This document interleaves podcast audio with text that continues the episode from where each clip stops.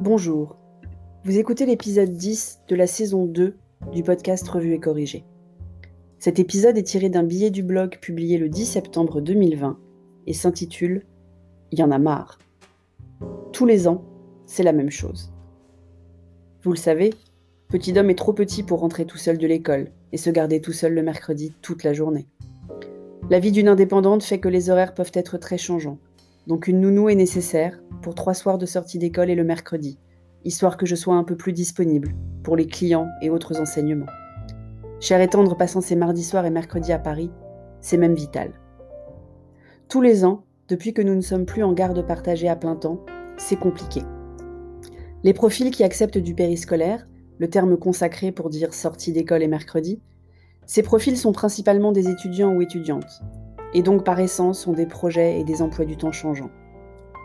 Tous les ans, à partir de mi-août, on part en recherche.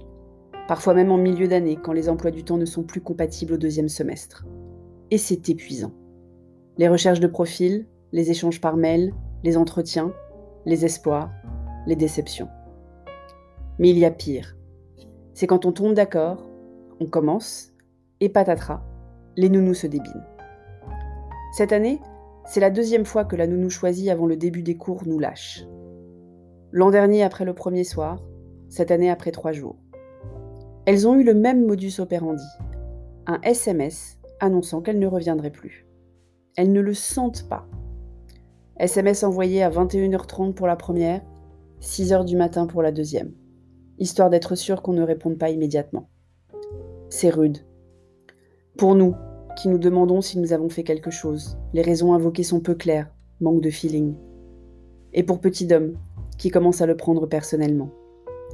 Il a fondu en larmes hier matin quand il a appris qu'elle ne viendrait plus. Ils avaient planifié plein de trucs. Mon sang de mère n'a fait qu'un tour. Décevoir un enfant, c'est nul, non? Est-ce représentatif de toute une génération, ce non-respect de la parole donnée? L'évitement de la conversation difficile, en préférant se débiner par SMS, pour ne pas être confrontée à la réponse des parents qu'elles mettent dans l'embarras? J'espère que non mais j'avoue qu'après six ans de galères répétées, je commence à douter. Ça fait l'éducation de petit homme, cela dit. Ça lui apprend qu'on ne peut pas faire confiance à tout le monde. Mais il perd un peu plus de son innocence à chaque fois. Nous voilà donc repartis en recherche de la perle, celle qui aura le feeling avec nous et petit homme, et qui trouvera grâce aux yeux de chair et tendre, particulièrement difficile quand il s'agit de confier la prunelle de ses yeux, celle qui soit capable de vérifier les devoirs, d'avoir un minimum d'autorité, qui saura faire à manger pour le mercredi et surtout, surtout, qui soit disponible aux horaires souhaités. Parce qu'avant d'être difficile, ce que nous sommes, il faut quand même un minimum vital de compatibilité horaire. Rien qu'hier matin, après les échanges de SMS pour essayer de convaincre la dernière abandonniste en date de nous donner une seconde chance, j'ai échangé avec pas moins de 10 personnes sur un site spécialisé, mais elles ne pouvaient pas faire l'intégralité des horaires demandés, donc pas la peine de se voir. Surtout que le jour compliqué était à chaque fois le mercredi, le plus important dans notre organisation familiale. Je persévère. Et sinon, Anatole.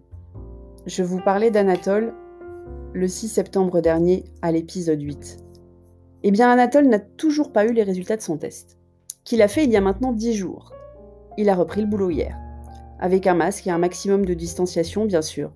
Mais comme il le dit, si SOS médecin estime qu'il peut se déplacer en cabinet pour une prolongation d'arrêt et qu'il n'est pas assigné à domicile en attendant les résultats, alors il peut bosser, surtout qu'il n'a plus aucun symptôme.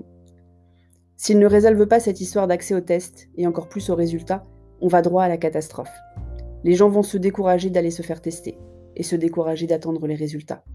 Tant que ce n'est pas positif, on a tous un espoir que ce soit négatif, donc on est moins vigilant, c'est humain. Ce qui est surtout énervant, c'est que Jean Castex a eu ses résultats le jour même suite à son contact avec Christian Prudhomme. Deux poids, deux mesures. J'ai quelque espoir qu'ils entérinent demain des durées d'isolement plus courtes, ce qui libérerait Anatole de sa sorte de culpabilité entremêlée d'agacement parce qu'il a essayé de faire les choses correctement. Mais j'y crois qu'à moitié.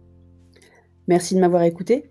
Si vous écoutez sur Apple, n'oubliez pas de laisser un commentaire avec vos 5 étoiles. Et sur toutes les plateformes de balado-diffusion, abonnez-vous et partagez. À bientôt!